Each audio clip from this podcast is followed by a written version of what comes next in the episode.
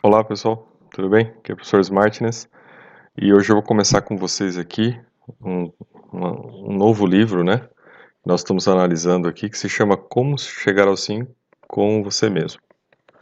É um livro do William Ury, ele participa do projeto Harvard, né? Do outro, do livro anterior que nós analisamos aqui. Quem quiser assistir é só buscar aí o, as, né, os vídeos. Nós fizemos alguns vídeos do outro livro e esse aqui é especificamente dele, né? Então a gente vai começar a estudá-lo hoje, né? É um livro que ele não é um livro longo, é um livro curto, tem 130 páginas, 135 páginas, mas é um livro que é um complemento, né? É um contínuo de análise. É, o autor tem mais de sete livros, então é, é interessante a gente né, é, depois buscar outras obras dele também para entender mais. Uh, eu confesso que estou um pouco influenciado nesse livro, né? Porque é, já tive um dos meus alunos que leram antes e que ficou realmente, é, né, gostou muito, ficou entusiasmado e, e, entendeu que o livro é muito é, complementar às duas outras obras que nós lemos, então eu também fiquei agora entusiasmado em ler o livro, né. Então a minha primeira impressão, né, já de lendo lendo é, né, os detalhes aqui, a capa, a contracapa, os pequenos detalhes que tem nele, eu já fiquei muito entusiasmado também, né? Então vejo como é importante, né, quando a gente recebe uma informação sobre algo e como ela acaba, né, nos criando até um, um bom, um bom preceito, né? É, aí é um pré-conceito bom, né? Por quê? Porque nós recebemos uma informação que nos diz que é positiva aquela aquele caminhar. Então, né, eu não conheço o livro ainda, é a primeira vez que tomo contato com ele, mas é, a partir de já ter recebido essa informação do meu aluno, eu comecei já a ficar interessado e já criar todo um, né, um, um, um bom sentido nisso, de, de achar que realmente esse livro vai ser muito legal. O que eu já li nele já veio trazer essa boa impressão também. E aí uma das coisas que ele traz, né, logo no começo, né, é que esse livro ele fez com ele mesmo, né, numa autorreflexão sobre a capacidade dele de negociar consigo mesmo, né, de, de, de se auto-enfrentar. E ele até cita uma passagem muito interessante sobre isso que ele fala, né, quando ele começa os cursos de treinamento dele, ele pergunta, né, com quem você negociou hoje, né, o que que você negociou e com quem você negociou. E aí algumas pessoas falam né, que negociaram com, com, com o cônjuge, negociaram com, com, com, as pessoas que trabalham, negociaram com os filhos, negociaram com vizinhos. E aí algumas pessoas dizem, né, é, eu negociei comigo mesmo. E aí ele fala, olha, então, a primeira pessoa que você negociou no dia então foi com você mesmo, né? E todos nós acabamos negociando conosco, desde que acordamos de manhã, né, para as decisões todas que a gente tem que tomar durante o nosso dia. Então, é um livro que já né, é interessante como ele traz essa concepção para a nossa própria mentalidade. É, seguindo aqui, né, falando um pouquinho do autor, então ele é um antropólogo social, negociador e mediador, né, com uma vasta experiência internacional de, de negociação, já atuou até no Brasil, né, em relação ao caso do Abílio Diniz, é, com a holding que passou a controlar o grupo Pão de Açúcar, né, então ele teve vários é, problemas porque eles se associaram e depois houve né, uma, um distrato e tiveram que negociar. Então vejo que ele tem participação até no Brasil com um dos empresários, os maiores empresários brasileiros, que é o Abílio Diniz, né? Realizou inúmeras é, negociações internacionais, mediações. Aqui na capa do livro fala até que ele mediou, mediou uma situação que envolvia o Hugo Chaves. E também participou do projeto Harvard de negociação junto com os outros autores da obra anterior. Então ele realmente tem né, um, um, um currículo presente na área e ele pode ser considerado um marco teórico dos nossos estudos, tá? Até tem uma citação bem interessante aqui em relação ao livro, né, que é feita aqui na contracapa, que é do Simon Sinek, que ele coloca, né, os melhores negociadores são aqueles que estão em paz com as próprias negociações internas. Então é algo para a gente pensar, né? Então se você quer uh, partir para essa área profissionalmente, né, para atuar enquanto negociador, né, um advogado negociador, um psicólogo negociador, um administrador negociador, né, então você tem que primeiro, né, estabelecer as bases suas de estruturação, né, pessoal, para que você possa avançar nas negociações externas, né, suas bases de negociação interna, como é que você lida com as suas coisas, né, e a partir dali, como é que você vai então colocar em prática para poder seja mediar interesses de outras pessoas ou seus interesses perante outras pessoas. Então, é muito interessante essa, essa a colocação dessa frase. É, o resumo das seis obras, da, das seis técnicas, né, que ele, na verdade, é uma técnica com seis passos, né, e ele coloca nessa obra e ele até recomenda que toda vez que a gente vá fazer uma negociação, que a gente vá né, ter que participar de algo, que a gente se prepare com antecedência, faça uma análise dessas seis, desses seis passos, né? É, pode ser momentos antes, pode ser um dia anterior, quanto mais antecedência melhor, mas que a gente sempre recobre a consciência né, desses seis passos toda vez que a gente tiver que estar né, de, de, em frente a algo que precisa ser negociado, né, alguma situação que exija que a gente faça né, esse processo de comunicação e, e tentativa de se construir um acordo que seja um ganha-ganha, né, que é o mais importante, que todos possam ganhar nesse acordo, né, uma vez feito. Então ele sugere seis passos, né, coloque-se no seu lugar e busque sintonizar-se com suas necessidades básicas, né, então procure entender o que você quer, né, procure ter clareza, né, dos seus sentimentos, das suas necessidades, e veja como isso se relaciona lá com o nosso primeiro livro, né, com o Comunicação Não Violenta. Né? A partir do momento que você tem noção dos seus sentimentos, das suas necessidades, você é capaz de determinar o que você deseja. Né? E daí ele até coloca, né? Desenvolva a responsabilidade por suas coisas e crie uma melhor alternativa para o que será negociado.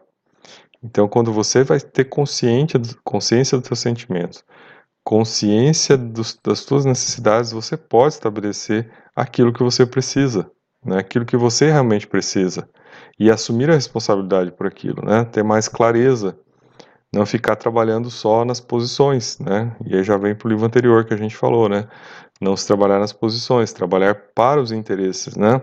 para aquilo que realmente está subjacente a você e que pode lhe trazer um resultado satisfatório no, no, na resolução desse acordo, né? Reenquadre o panorama e enfrente o medo da escassez, criando seu próprio espaço de realização e satisfação. E aqui é muito interessante que é uma, né, uma reconexão, né, uma, re, uma, uma reconstrução da sua própria visão de mundo, né, daquilo que você realmente precisa para ser feliz, daquilo que você busca, daquilo que você é, pode esperar das coisas, criando um espaço próprio de realização e satisfação que não dependa mais de outras pessoas. Até a gente vai falar mais um pouquinho no, no último slide aqui que eu preparei para vocês.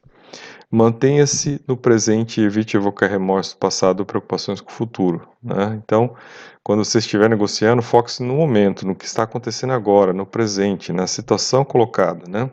Não evoque problemas do passado. Né? Então, geralmente, quando há um, né, uma desavença entre as pessoas, pode ficar um, um remorso do passado, mas isso não é para ser trazido agora. Né? Agora tem que se focar na solução.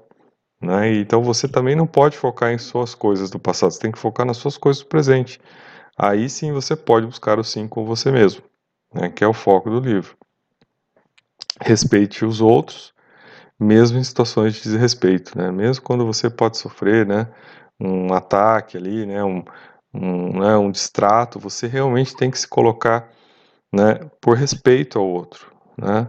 E se afirmando nessa posição de respeito, né, exigindo respeito também, você consegue modificar né, essa, essa escalada do conflito. Você não se permite entrar né, no revide.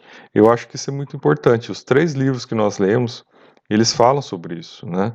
Então, principalmente quando você, né, comunicação não violenta, uma das técnicas é você não revidar, né? É você procurar entender os sentimentos, procurar entender as necessidades e por que levar a pessoa a se manifestar daquela maneira com você. Né? Quando nós vimos também o último livro, Chegar ao Sim, a questão dos interesses, né? Por que, que essa pessoa está agressivamente defendendo essa posição? Né? Está atacando. Como é que a gente muda essa, né, esse jogo? Como é que a gente faz o jogo ser diferente? E por último, saiba dar e receber. Foque-se em situações onde todos ganham e busque dar algo antes de receber. Então, olha que interessante, né? Saiba dar e receber. Né? Saia do ganha-perde e passe a focar no ganha-ganha. Né? Um acordo tem que ser bom para ambas as partes. Quanto melhor ele for para ambas as partes, mais satisfatório ele será. E daí a gente sempre pensar, né? em como chegar nesse ganha-ganha. Né? Então, para isso é importante que a gente aprenda as técnicas de negociação, que a gente aprofunde nas técnicas de negociação e assim consiga trazer resultados melhores. E sempre ele coloca aqui algo muito interessante, né? Dar algo antes de receber. Né? Então, como é que você consegue fazer isso, né? Estando em paz consigo mesmo, né? Tendo sim consigo mesmo e, por outro lado, também se precavendo e não deixando outra pessoa, né? Explorar, né? Aproveitar da situação. Então, isso é o que a gente vai aprender lendo esse importante livro aqui sobre o assunto. E a última coisa que eu queria mencionar aqui, já trazendo um pouco do lado psicanalítico, né? Jungiano, que é a questão do arquétipo da escassez que é uma coisa que realmente eu nunca tinha analisado por esse ângulo, mas, por exemplo, quando você vai estudar eh, economia, uma das primeiras aulas, ou na primeira aula do curso de economia, que você vai chegar lá, eles vão falar, olha, o mundo se rege pela lei da escassez, né?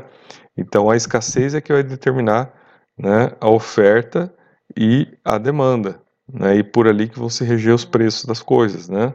É uma forma de se controlar o acesso aos recursos né, escassos.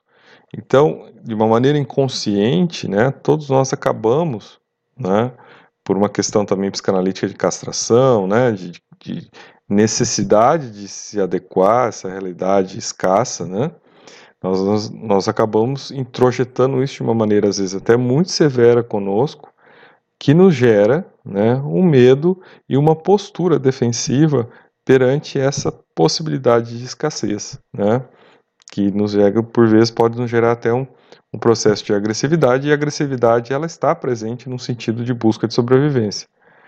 Aí ele traz a ideia aqui, né, de que nós devemos re, reconfigurar isso, né, a partir do momento que a gente consegue criar outras fontes de satisfação pessoal para além das questões só materiais, né, uh, quando, e quando a gente passa a perceber isso, né, e passa a criar na nossa vida, né, no nosso, nossa, nosso mundo interno, né? Satisfações, né? É, é, possibilidades que não dependam do outro, né?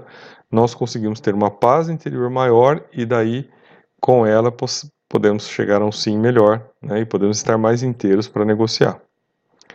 Uh, quanto mais satisfação for independente é o suficiente, menos a vida lhe parecerá hostil mesmo em situações difíceis, né? E aqui é muito interessante, né? Porque ele cita aqui entre os fundamentos, né? Entre os marcos teóricos dele, o Lao Tse, né? E o Prem Baba, né? Então o Prem Baba é um, hindu, né? Um, é um, um mestre é, hinduísta e tem o Lao Tse, né? Que é um dos taoísmo, que é o precursor do taoísmo, que depois também é, foi precursor do Zen budismo. E quando nós estudamos essas correntes filosóficas ou religiosas, né, dependendo, dependendo do, do, ponto de vista que elas são entendidas, a gente percebe né, que quando nós encaramos o mundo de uma maneira diferente, nos né, desprendemos né, dessa, dessa, desse caminho né, da, da, a mera satisfação material das coisas e vamos buscar internamente outras satisfações que nos levam além da percepção, né, de uma mera realidade é, sensitiva uh, material, nós podemos chegar a resultados maiores em termos de satisfação humana. Então é muito interessante, né, entender como que ele chega a essa concepção, né? Então, daí a gente buscar logo que vai ler uma obra, ver quais são os marcos teóricos, né, as influências de leitura que tem um autor. E ele cita né, claramente também o Gandhi, né, que é um outro exemplo que ele coloca como influência de leitura dele aqui, né, de modelo de caminho de vida, como uma pessoa que traz também essa concepção. Né? E daí a gente passa a entender mais qual deve ser né, nosso, nosso foco, né, se a gente quer realmente produzir né, uma situação de satisfação pessoal, né, uma situação bem fazeja e uma situação que nos deixe mais confortável com a nossa realidade e logo com a nossa capacidade de lidar com acordos, com negociações, né, chegando primeiramente a uma situação internamente né, confortável para lidar com né, o outro. Eu acho que isso que é o mais importante a gente entender nesse primeiro momento, né? Nessa, nessa primeira uh, contato que eu tenho com essa obra. Eu sou o professor Smart e até nosso próximo vídeo sobre esse assunto.